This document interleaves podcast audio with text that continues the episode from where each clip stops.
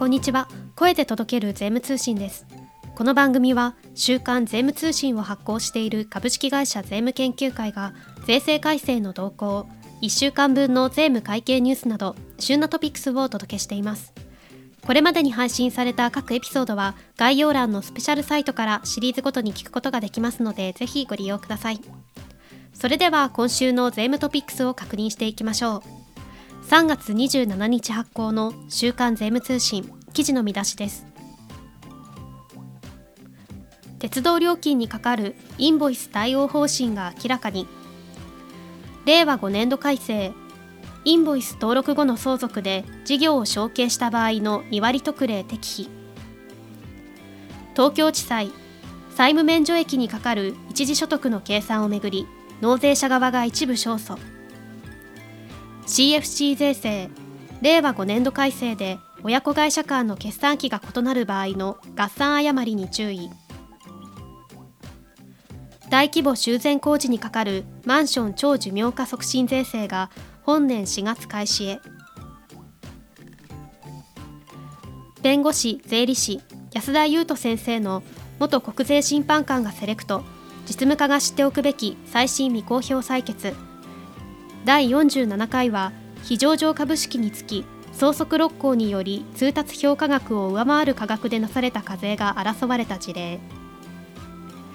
特集令和5年3月決算向け特別企画税制改正項目のポイント総チェック後中小企業優遇税制少額減価償却資産の特例。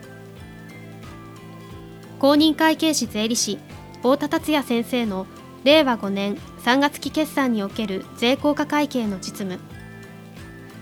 税理士武田秀和先生の税理士のための一般財産評価入門。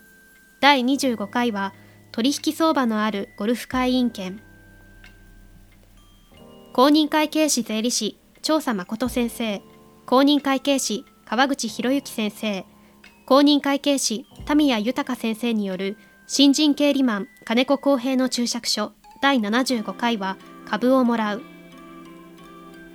税理士佐藤昭弘先生の税務相談印紙税はコード決済対応時の領収書レシート等の取り扱い。公認会計士税理士澤天音先生の税務の英語基礎の基礎第55回は退職給付引当金。ショーウィンドウは有料帳簿と法人事業概況説明書。インボイス登録申請と期限の特例です。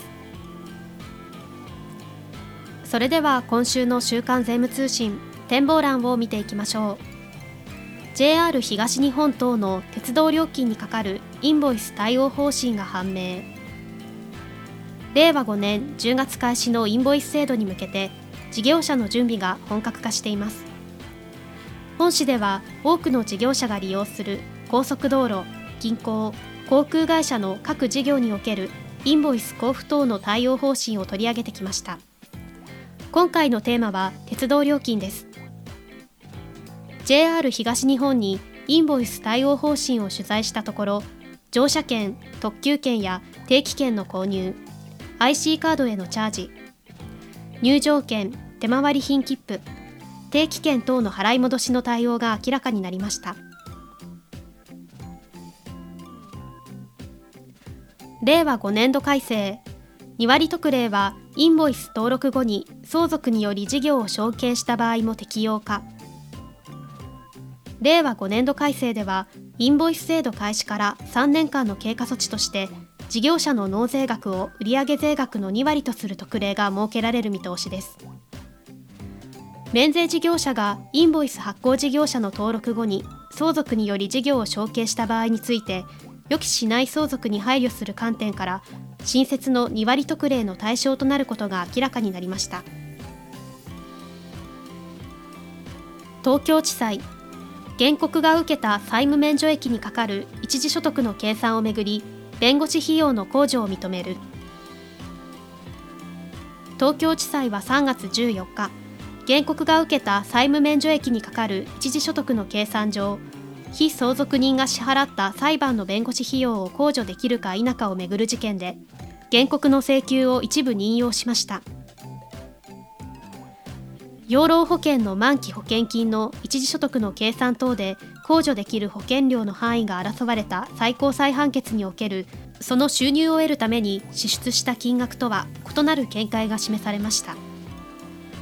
以上3月27日発行の週刊税務通信からお届けいたしました。